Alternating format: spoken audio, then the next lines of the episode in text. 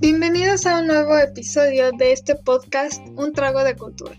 Nosotros somos Frida y Natalia, dos personas amantes de nuestra cultura a la que les encanta viajar, conocer lugares nuevos y enseñar al mundo la cultura de donde venimos. Si tú eres de esas personas fascinadas con conocer y aprender sobre las culturas diferentes que hay en el mundo, estás escuchando el podcast correcto. En el episodio de hoy, como ya pudieron ver en el título, eh, hablaremos de algunos datos interesantes que de seguro no sabías acerca de las mujeres en diferentes culturas. Como sabemos, el tema de ser mujer actualmente se ha vuelto algo con mucho de qué hablar. Entonces, sin más, empecemos. Esperamos que lo disfruten.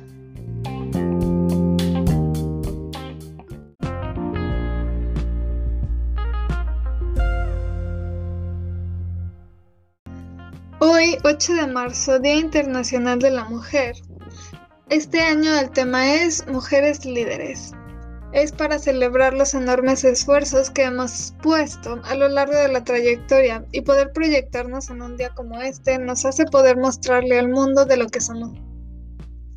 Por eso hoy hablaremos de datos de las mujeres en todo el mundo y de todo lo interesante que conlleva. Estamos conscientes que esto se debería de celebrar todos los días, en todo momento y en todo lugar.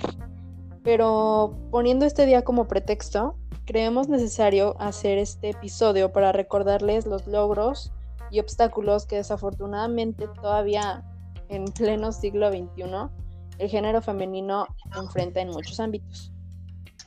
es por eso que, como Natalia ya dijo, hemos hecho una recopilación de algunos datos curiosos, interesantes y hasta difíciles de creer sobre la situación de la mujer en la actualidad. Y bueno, empezando con el número uno, que es que en México solo el 16% de los puestos en los consejos de dirección es ocupado por mujeres. O sea, ni siquiera el 20%. Y creo que es algo todavía un poco machista y algo triste que no no elijamos como directivos a, más gente eh, pues del género femenino. En segundo lugar está que 5 millones de personas son víctimas de trata de seres humanos al año, en el que el 98% de estos son... Solo el 2% es hombre. Entonces, esto también es como muy... está muy desequilibrado y, obviamente no es nada bonito la trata de personas, pero es esto nos demuestra que todavía es mucho más peligroso ser mujer. El tercero es que solo 28 países tienen mujeres como jefas de gobierno, jefas de estado o ambos. 28 países nada más de 195 países que hay. No manches. El número 4. Súper poquitos. Sí, casi nada. Eh, número 4 es que según la UNESCO, 39 millones de niñas en el mundo no están matriculadas en las escuelas y pues se les niega una educación secundaria. No manches, eso también es muy triste. Sí. Bueno, mm, el 5 punto es que de los, de los 61 millones de mujeres que viven actualmente en México, más de 30 millones, o sea, el 50%, son mamás. O sea, creo, esto no, no se me hace algo triste, pero también, pero es algo como muy, mm, ¿cómo decirlo? Pues es falta de educación, ¿sabes? de, por ejemplo, de educación sexual o algo así. Y es porque todavía se considera como un tabú. Siento yo. El sexto punto es que esto es algo como muy interesante y muy enorgullecente, por decir así. este es que de los, los dos mayores IQs jamás registrados en una prueba pertenecen a mujeres. O sea, los dos IQs más grandes no inventes. Sí, son de mujeres. Y eso es como muy bueno para nuestro género. Sí. El número 7 es que las mujeres japonesas suelen caminar de una manera un poco particular. Seguramente pues las, las latinas nosotros también lo hagamos, pero pues estamos acostumbradas ni cuenta nos damos. Las mujeres japonesas este, muchas veces cierran como la punta de sus pies y algunos dicen que es un estilo considerado femenino, pero otros dicen que viene porque desde pequeñas se sientan en el piso y pues esto cambia como la forma de, sus piernas, de su caminar. Wow, eso sí está interesante. no tenía ni idea. Como están, yo creo, tan acostumbrados a sentarse en el piso todo plano, influye, ¿no? Sí con el tiempo se cambia la estructura de los pies, yo creo. Sí, sí. Número Africana, un hombre que toma una segunda esposa se le considera como alguien honorable. Pero lo más curioso aquí es que hay algunas, muy pocas tribus africanas en las que el hombre y es ella la que puede tener varios maridos, como en caso de los Wudabi. Mm. Imagínate. Y aquí, imagínate si aquí tuvieras, o sea, estuviera permitido tener dos parejas. Ay, no, qué horror. Bueno, en noveno lugar está que en la cultura, en la cultura africana envejecer es un privilegio y no es como aquí que muchas veces se este, considera como de mala educación preguntar la edad de una mujer. Para las mujeres africanas te digo que envejecer es cuestión de prestigio e importancia social. Y en cuanto mayor sea la mujer, más respeto les tienen los demás, ¿sabes? Eso también está muy interesante. Sí, como por la experiencia será o no sé. Sí, sí, porque creo que allá, o sea, cuando eligen a sus gobernantes, por así decir, eligen a la persona más, como más vieja. Entonces, pues sí, o sea, es por la sabiduría, yo creo. Y la experiencia. en décimo lugar, da que como señal de belleza y de importancia social, las mujeres eh, usualmente usan platos de arcilla como para adornar los labios y las orejas, como signo de, de elegancia y fuerza. O sea, no sé si has visto que se ponen como, como si fueran expansiones en las orejas o en los labios para modificar como su, pues, su apariencia. algo raro, pero interesante.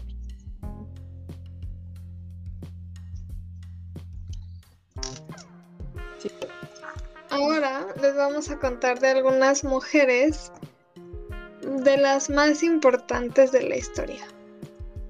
Empezando, no, tienen un orden específico ni de importancia, todas son importantes aquí. Empezando con Marie Curie, que pues ella no solo fue la primera mujer, sino la primera persona en recibir dos premios Nobel en diferentes especialidades, en física y en química, y también la primera mujer en dar clases en la Universidad de París.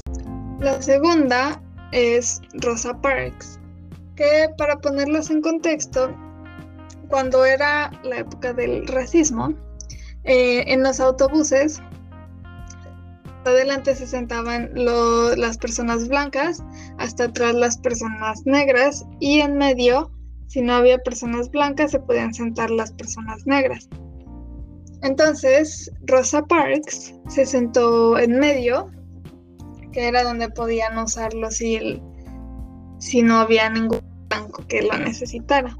Pero pues se llenó la parte de adelante y el conductor les ordenó a ella y a otras tres personas que se fueran para, para los asientos de atrás, para que se subiera un blanco. Pero pues ella no, no se levantó, ella se quedó ahí permaneció inmóvil. Ella decía que mientras más obedecieran, peor los iban a tratar. Y pues ese día ya estaba harta de, de tanto racismo y decidió simplemente no levantarse y pues la metieron a la cárcel acusada de, de perturbar, el orden público. Ella duró una noche y pagó una multa como de 14 dólares. Pero desde ahí ella empezó a dar voz a muchos movimientos para, para hacerse notar y hacer notar sus, sus derechos. Hasta que comenzó este, el famoso Martin Luther King, que organizó pues tantas protestas y pues desde ahí inició inició el, la se me fue la palabra. Bueno a partir de ahí fue cuando se empezó a marcar la diferencia del racismo pero inició todavía antes de, de Martin Luther King. Inició pues desde que Rosa Parks decidió no levantarse de los asientos. Wow. Imagínate qué difícil ser pues una, una persona negra en esos momentos. Pero, o sea, es de admirarse que ella, a pesar de lo que la sociedad decía, se mantuvo firme, ¿sabes? Sí, debió de haber sido muy difícil. Sí. Pues bueno, eh, pasando a la siguiente, en tercer lugar está Rosalind Franklin. Eh, tenía 30 años cuando generó una fotografía conocida como la Foto 51, que fue clave para demostrar por primera vez cómo debía ser una, mm, una estructura de ADN, que pues hasta entonces era un misterio. Em, pero pues esta mujer murió de cáncer de ovario en 1958, cuando apenas tenía 37 años, entonces nunca fue reconocida con el premio Nobel, pero a sus colaboradores sí se lo dieron. En cuarto lugar, eh, tenemos a la Madre Teresa de Calcuta, que pues como yo creo que la mayoría sabe, fue una misionera religiosa, perdón, que visitó a, los, a las familias, lavó las heridas de algunos niños, se preocupó, se preocupó por los enfermos y los leprosos, se ocupó de un anciano que un anciano enfermo que estaba extendido en la calle y cuidó a una mujer que se estaba muriendo de hambre y de tuberculosis. O sea, básicamente, pues mm, brindó apoyo a los que más lo necesitaban. Entonces, sin recibir nada a cambio, ella nunca buscó una como una recompensa. De hecho, yo vi una película que se trata de ella y sí, sea, ella no ella no quería el reconocimiento de la gente, simplemente quería ayudar. Y pues sus buenas acciones la llevaron a, a cierta fama. Ok. La siguiente, Nat. Sí. eh, con Malala Yousafzai, que pues ella fue la persona, la mujer más joven en convertirse en un símbolo internacional de la educación. Este tema ya lo habíamos abordado en un inicio, como Frida mencionó, este que, que había mujeres a las que se le negaba la educación. Ajá. Sí. Eh, desde pequeña yo leí el libro y estaba interesante. Desde pequeña no la dejaban estudiar y su papá fue el único que la apoyó y pues se dio cuenta que, que era lo que quería hacer, ayudar a otras niñas a que pudieran, a que pudieran educar, a estudiar, perdón, sí. Y pues a pesar de que unos talibanes que eran, pues son como terroristas en Pakistán, eh, le dispararon para, pues para que ella no pudiera ella y pues incluso, bueno, obviamente se tuvo que mudar, ¿verdad? Pero sigue ahorita y pues en diciembre del 2014 ella se, se la persona más joven en tener un premio Nobel de la Paz. Wow. Y ahora hablando de mujeres deportistas, también tenemos que contarles de algunas cuantas. Empezando con Charlotte Cooper, que ella es una tenista eh, que fue coronada como la primer campeona olímpica de la historia. Ella tristemente se fue a casa sin su medalla de oro porque pues todavía no todavía no empezaban a hacer entregas de medallas de oro a las mujeres. Solo les dejaban competir. Pero pues ya finalmente eh, siguió participando de, que, de 1904 que empezaron ahora sí a dar medallas, pues obviamente siguió, siguió ganando más. Mm, interesante. O sea, imagínate también qué feo que no las dejaban participar. Y o sea, la primera vez que participan no les dan medalla, es como... Sí, o sea, como su primer logro y nada que, que pueda como representarlo. Sí.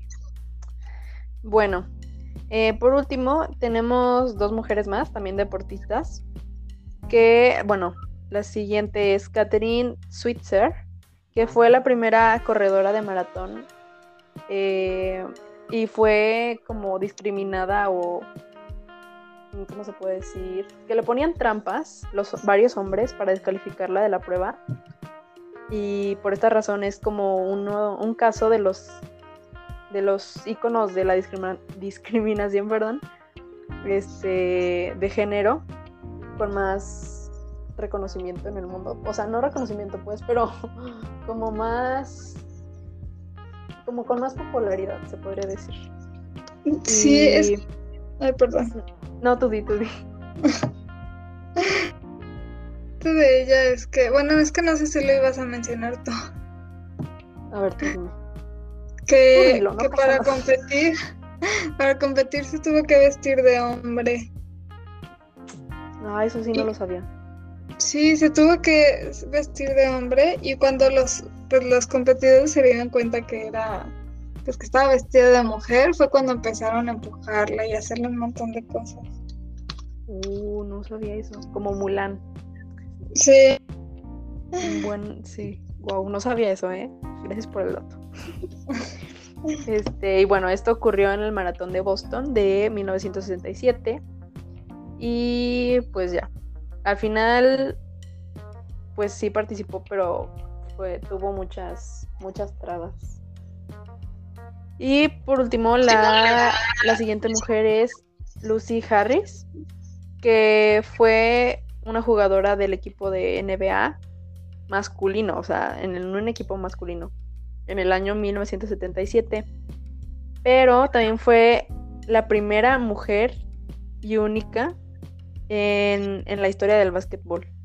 Por ello se le considera como una de las precursoras, por así decir, de la competición de las mujeres en el baloncesto. Y pues sí, o sea, creo que es como de admirarse que que a pesar de que toda la sociedad como que las hacía menos, ellas querían salir adelante y, mantenían firme lo que pensaban para, para, lograr lo que ellas querían, ¿sabes? E ir contra toda la sociedad. Entonces es como... pues sí, lo, sí, lo admirable que, que a pesar de todo, o sea, incluso pues la que tuvo que jugar en la sección de hombres, pues imagínate cuántos golpes no recibió y aún así, pues sí, Sí. Sí, bastante interesante todos estos puntos. Eh, bueno, todo esto nos hace pensar en este rol tan importante de la mujer en cualquier parte del mundo, eh, cómo nos vemos, cómo nos desenvolvemos y crecemos en, pues, en distintos ámbitos de nuestras vidas. Y muy probablemente las mujeres de otras culturas también pues nos vean un poco raras o nuestras tradiciones las vean un poco extrañas. Este, pero al final de cuentas, con estas diferencias que les contamos que, de estos datos, es lo que nos hace lo que nos hace diferentes de los demás y nos enriquecen como culturas. Sí. No sé si quieras agregar. ¿Cómo? Como lo que nos une entre, entre culturas, pues a las mujeres.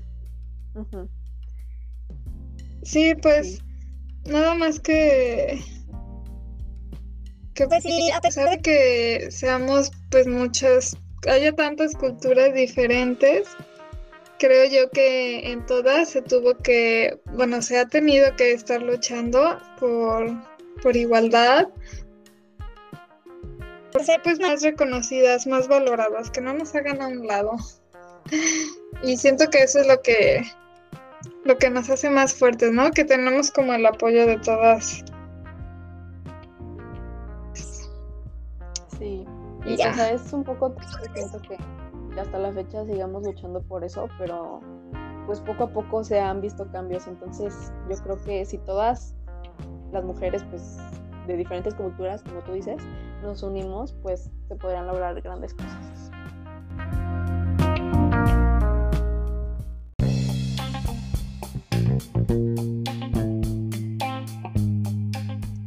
Y pues bueno amigos, hemos llegado al final de esta. De verdad esperamos que les haya gustado y lo hayan disfrutado tanto como nosotras. Ojalá que hayan aprendido algo nuevo y recuerden que si les gustaría saber de algún otro tema relacionado con esto de las culturas, nos lo pueden hacer saber en los comentarios. No olviden seguirnos en nuestras redes sociales, arroba un trago de cultura en Instagram, Facebook, TikTok y Twitter. Y no se pierdan los próximos capítulos. Nos vemos a la próxima. Bye. Bye. thank you